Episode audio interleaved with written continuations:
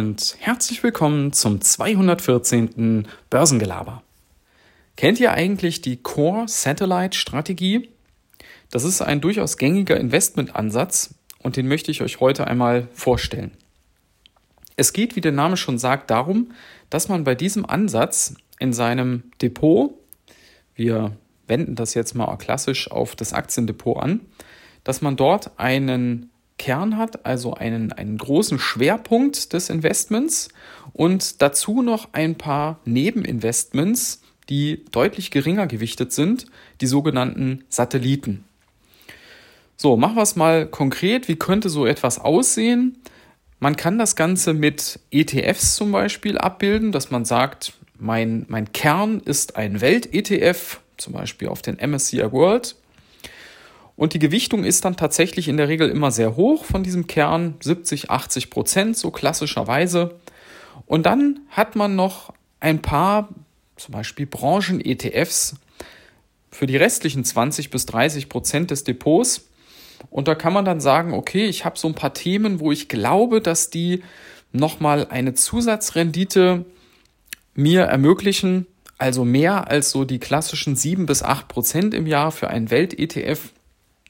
Das könnte sein, dass man sagt, das Thema Clean Energy bilde ich nochmal separat über einen ETF ab oder das Thema Tech-Aktien bilde ich nochmal separat über einen ETF ab oder auch andere Themen. Ja. Da habe ich dann eben eine Gewichtung von vielleicht 5, maximal 10 Prozent für, für einen weiteren ETF. Und dann kann ich mir da halt insgesamt ein Depot zusammenstellen aus 4, 5, 6 ETFs, die aber entsprechend gewichtet sind.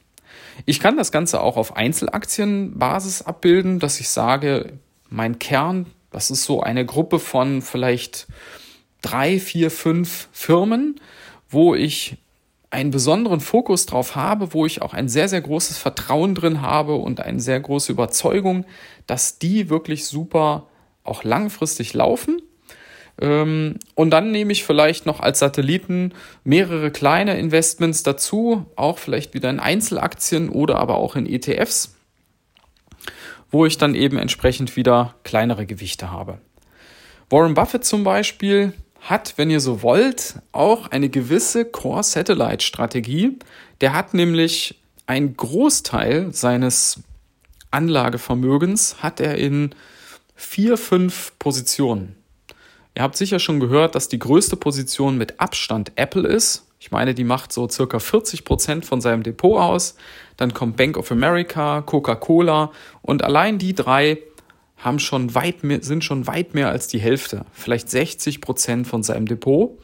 Und dann hat er noch einiges anderes, was halt geringer gewichtet ist mit fünf bis vielleicht maximal zehn Prozent, manches auch kleiner noch.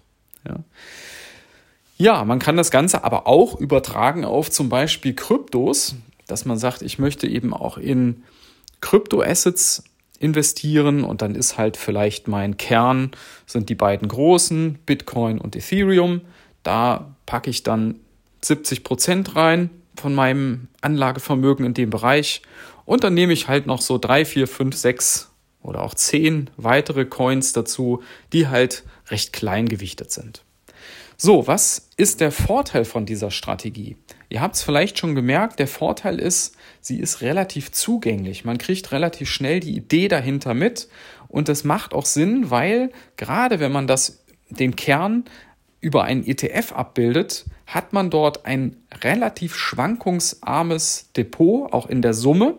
Ja, weil der macht ja dann einen großen Teil aus. Die anderen, die Satelliten, haben nicht so diesen riesen Einfluss auf das Depot, selbst wenn die stärker schwanken.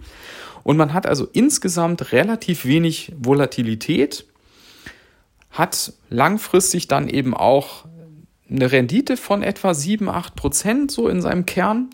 Aber zusätzlich hat man die Chance, an gewissen Trends, an gewissen ja, Branchen, die überperformen, hoffentlich ja, auch zu partizipieren und da auch dabei zu sein.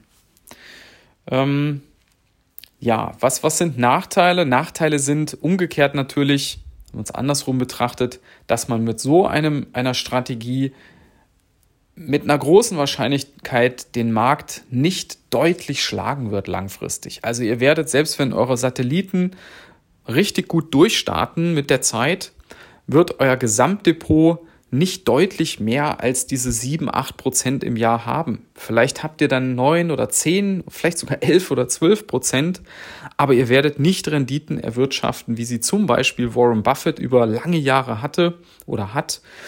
Die liegen nämlich bei Richtung 20 Prozent im Jahr, was wirklich schon wahnsinnig gut ist. Ja, das werdet ihr damit nicht erreichen.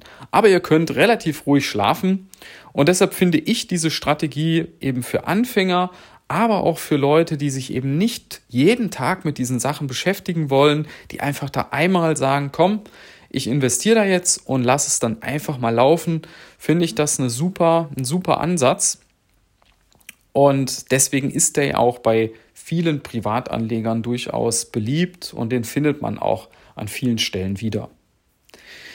Ja, an dieser Stelle noch der Aufruf mal wieder, wenn euch der Podcast gefällt, lasst mir gerne einen Like beziehungsweise ein paar Sterne, eine Rezession bei Spotify oder iTunes oder wo ihr das Ganze eben auch hört, da. Ich freue mich jedes Mal wie Bolle, wenn da wieder jemand draufgegangen ist. Ja, das motiviert mich nochmal zusätzlich. Also vielen Dank da schon mal für eure Unterstützung. Das hilft, das Ganze ein wenig bekannter noch zu machen. Ansonsten wünsche ich euch einen schönen Resttag und bis dann. Ciao.